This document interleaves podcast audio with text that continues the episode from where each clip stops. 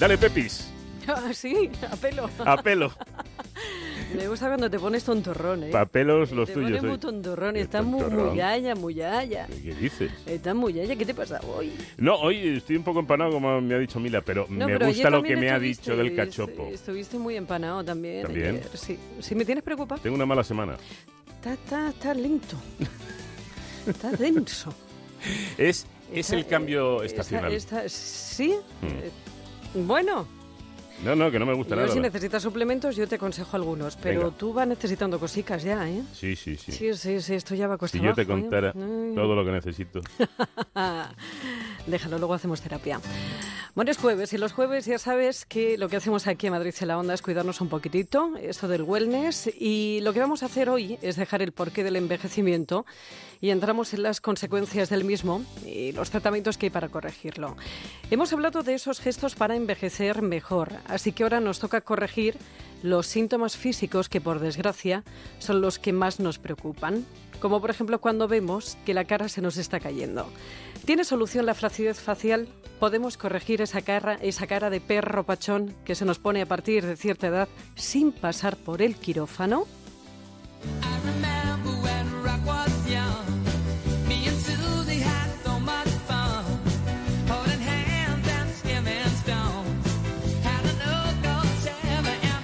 Antes de responder esas preguntas, empecemos buscando el por qué se nos cae la cara. Por aquí la explicación de la doctora Paloma Cornejo, miembro de la Academia Española de Dermatología. es una relajación de los tejidos y generalmente mm, caen en dirección de la gravedad. Es decir, que con el paso del tiempo tenemos una pérdida de hueso que hace que los tejidos sobren respecto a la estructura que los sujeta. Hay una relajación de los ligamentos que sujetan los músculos a la cara y luego también hay un desplazamiento de la grasa.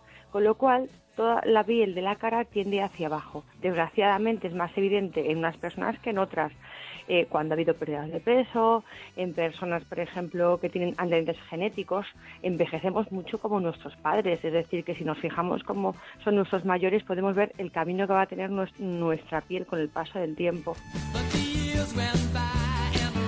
Y toda esta destrucción se empieza a notar a partir de los 40 años. A los 45 nos empieza a preocupar. Y cuando llega, por ejemplo, en el caso de las mujeres, la menopausia, pues la caída es ya terrible. La gente tolera unas arrugas de expresión, una pata de gallo, unas arrugas frontales, eh, una mala calidad de la piel, pero no aguantan la flacidez.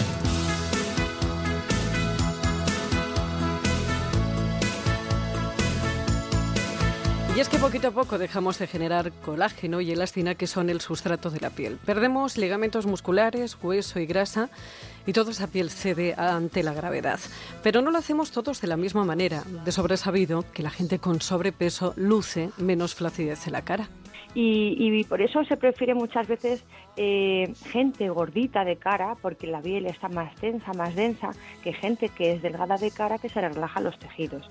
También influye una piel grasa, se va a arrugar menos, va a tener menos arruga pequeña, va a tener menos arrugas de expresión, pero al pesar más va a caer más. En teoría, si tú haces dietas de adelgazamiento y te quitan las proteínas, es decir, la típica dieta de solo ensalada y fruta, eso es una mala dieta, porque necesitamos proteínas para darle ladrillos a nuestra piel para crear colágeno y elastina. Y ojito, muchísimo ojito a esto, porque una mala alimentación, el tabaco además también y el alcohol nos hacen envejecer más rápido por dentro y por fuera. Hay que comer proteínas y como dice por su parte la doctora Tellez, referente a la medicina estética, que ella trata de una forma integral, hay que suplementarse pero con cabeza. Bueno, hay que cuidar la alimentación y de hecho con una buena alimentación cambia la cara. El trigo, el gluten también influye porque te hincha la cara. Mira, el suplemento colágeno, si tú no tienes suficiente vitamina C, el colágeno con vitamina C, no, no hacemos nada. Eh, para mí, el suplemento ideal es una buena dosis de vitamina C, que no se toma la suficiente con la dieta. Pues eso, vitamina C, pero de liberación sostenida. De esa forma ayudaremos a la piel a resistirse a la fuerza de la gravedad, pero tristemente no conseguiremos evitarlo. Para corregir la flacidez en el rostro, hay muchos tratamientos. Todo depende del grado de flacidez y como lleva a práctica, a la práctica eh, doctora Tellez en sus centros, con la combinación además de varios tratamientos. Eh, radiofrecuencia tripolar, radiofrecuencia fraccionada, láser CO2, radiofrecuencia tripolar más carboxiterapia, hilos.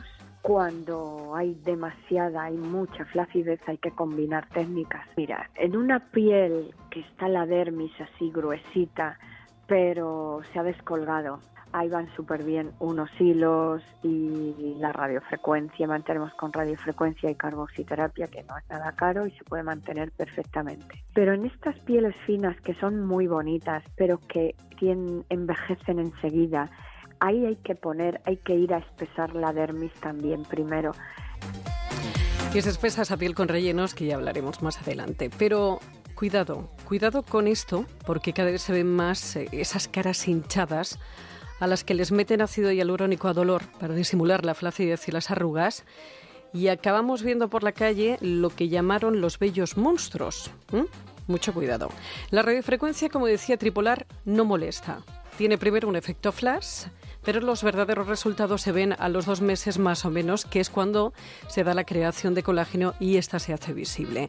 Y si como hace la doctora Tellez, después se aplica carboxiterapia, cosa que ella hace como nadie en ojeras, cara, papada, la regeneración facial se potencia notablemente. El relleno hay que meterlo en el momento en que hace falta y luego mantener y no dejar que vuelva a quedarse así.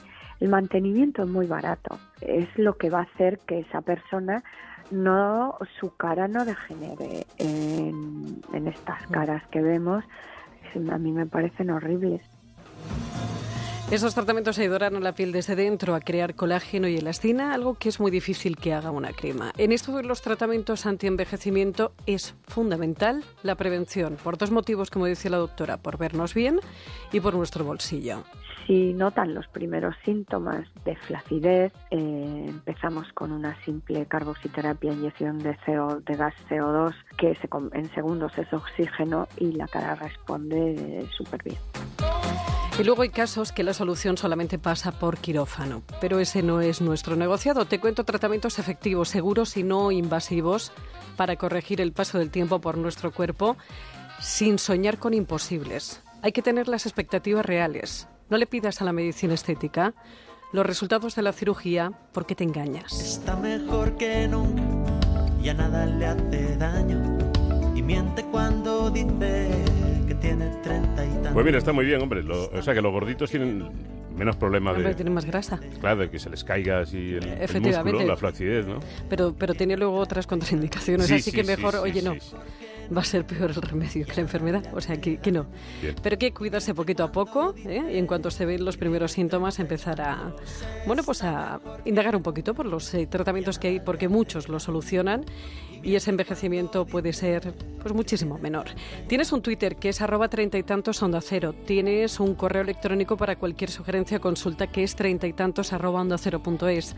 Para volver a escucharlo, recuperar algunos anteriores, onda cero.es barra treinta y tantos y también tienes más información en el blog treinta y tantos que encuentras a su vez en Celebrities de Antena 3 Televisión. Está mejor que nunca, ya nada le hace daño. Y miente cuando dice que tiene treinta y tantos.